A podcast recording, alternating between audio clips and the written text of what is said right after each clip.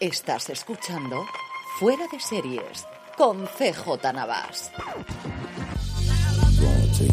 Bienvenidos a Streaming, el programa diario de Fuera de Series en el que un servidor CJ Navas te trae las principales noticias, trailers, estrenos y muchas cosas más del mundo de las series de televisión. Edición del martes 31 de enero, se nos termina el primer mes del 2023. Vamos adelante con todo el contenido. Hoy más que nuevas producciones lo que tenemos son fechas de estreno de series que nos van a llegar durante el mes de febrero y alguna un poquito después y un tráiler. Pero qué tráiler, pero qué tráiler, qué ganas tengo de hablar de él. Antes de ello, permíteme recordarte que ya puedes comprar en la tienda Fuera de Series, fuera de series.com barra tienda, la tienda para grandes fans de las series de televisión. Como sabes, tenemos ya disponibles varios productos con nuestra marca y una primera colección de tazas muy, muy seriéfilas. Y recordad que hasta el día de hoy, hasta hoy 31 de enero, si compráis la última que hemos lanzado, la de Fireflies, la de las Luciérnagas, la de The Last of Us, os regalaremos una chapa de edición limitada con vuestro pedido. Hablando precisamente de The Last of Us, cuando estéis escuchando este programa ya tendréis disponible en review de fuera de series, el programa que relanzamos a principios de mes y que podéis encontrar allí donde me estéis escuchando simplemente buscando review de fuera de series,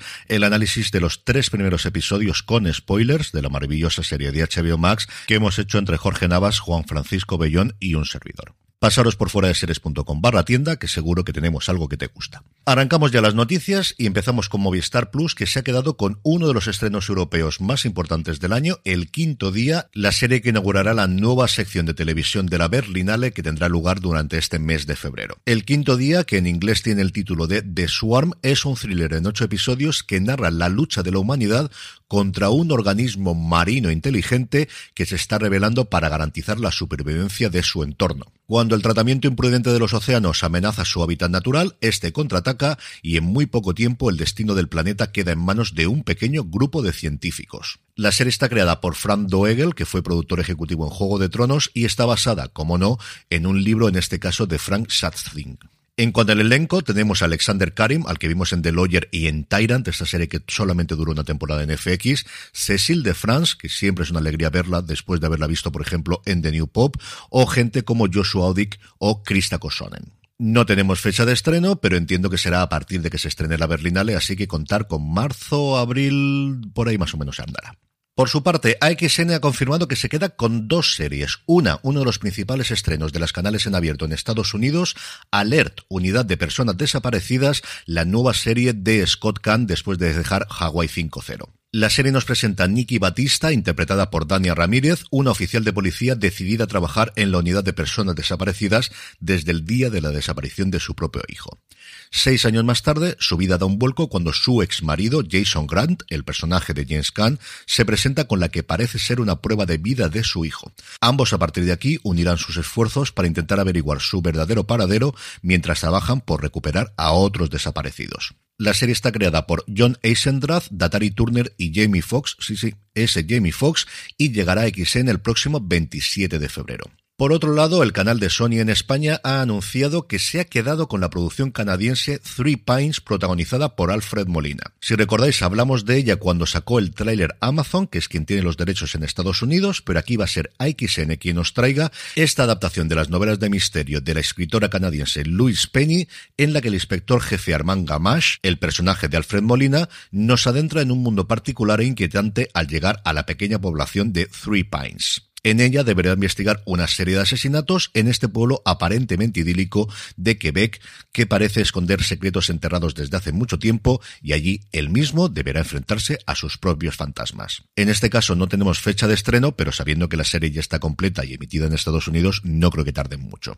Y además de estas dos compras, AXN también ha anunciado que desde mañana 1 de febrero en su plataforma de vídeo bajo demanda, AXN Now, van a estar disponibles las cuatro temporadas, la serie completa de Masters of Sex. De XN pasamos a Prime Video y es que la plataforma de Amazon ha compartido las primeras imágenes de su nueva serie The Power protagonizada por Tony Collette. La serie que viene de la productora de Chernobyl, pero no de Craig Mason que está muy liado con The Last of Us, está basada en la novela de la autora británica Naomi Adelman que transcurre en un mundo muy parecido al nuestro, excepto por una pequeña diferencia.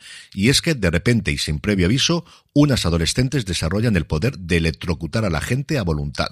Junto a Tony Collette tenemos a dos actores de la talla de John Leguizamo y Josh Charles en el reparto en una serie que cuenta con Rael Tucker, que trabajó en su momento en True Blood como showrunner y que llegará a la plataforma el próximo mes de marzo. Viniendo a España, Filmin ha revelado sus próximas series de estreno durante este mes de febrero y tiene cosas bastante interesantes.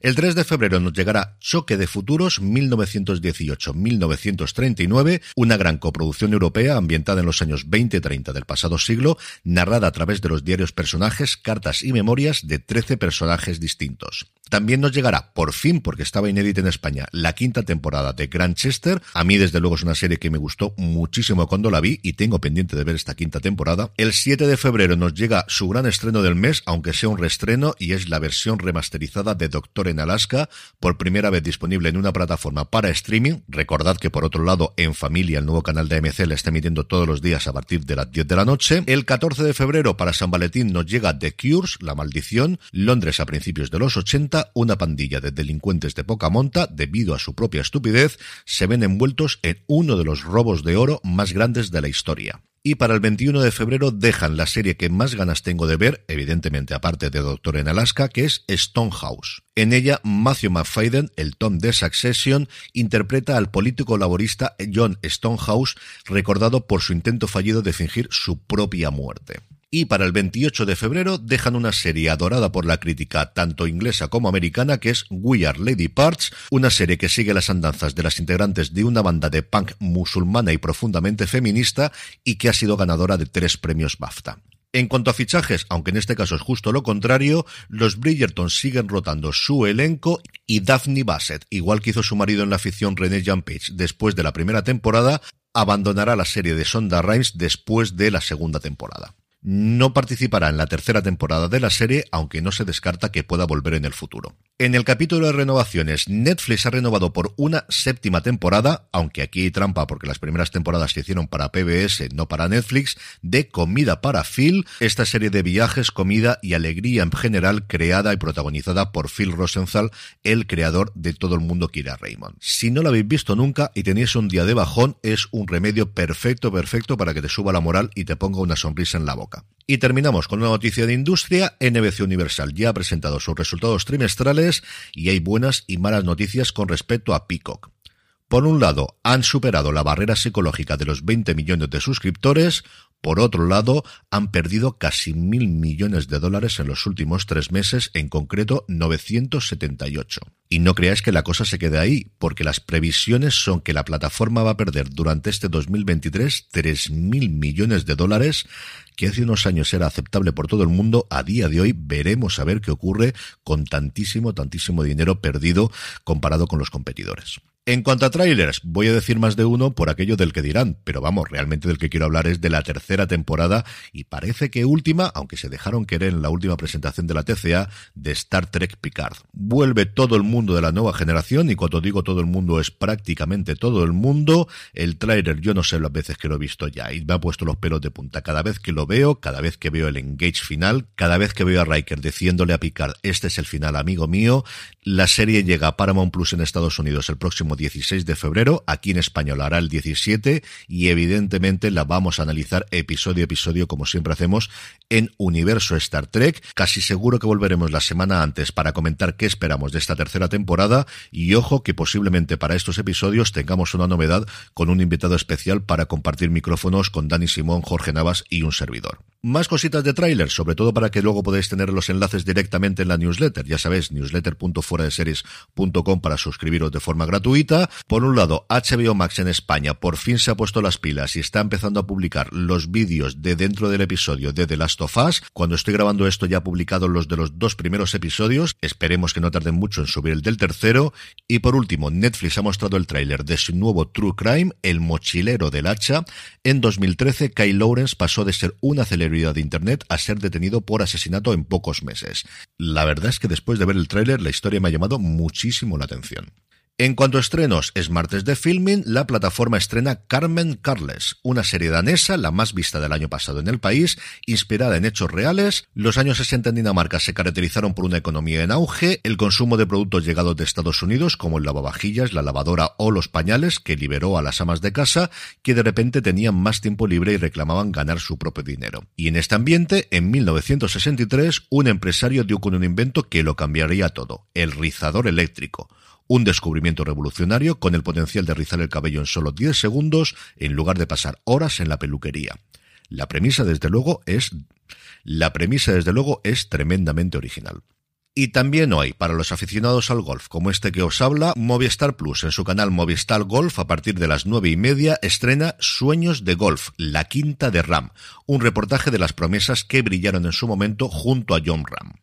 Mucho antes de convertirse en el mejor jugador a diario del planeta, John Ram ganó el Europeo Junior de 2011 y el Europeo Absoluto del 2014 con un gran equipo nacional entre los que estaban Adrián Naus, Pep Anglés, Mario Galano, Emilio Cuartero y muchos otros. En la quinta de Ram los han logrado juntar a todos recordando anécdotas y reflexionando sobre la dureza del éxito y lo largo del camino. El estreno, como os digo, hoy a partir de las nueve y media en Movistar Golf. Y terminamos como siempre con la buena noticia del día y es que Marina Such ha decidido lanzar una nueva newsletter llamada Series Frikis que podéis encontrar en seriesfrikis.substack.com y que yo creo que deberíais suscribiros desde ya. Marina es una de las personas que más sabe de series y especialmente de series frikis de toda España, que en los últimos tres años había trabajado en serialistas, que anunció por sorpresa la semana pasada que cerraban y que como recordaréis durante mucho tiempo estuvo con nosotros en Fuera de Series, incluyendo la publicación de su libro maravilloso precisamente sobre series frikis llamado Guía del Seriefilo Galáctico.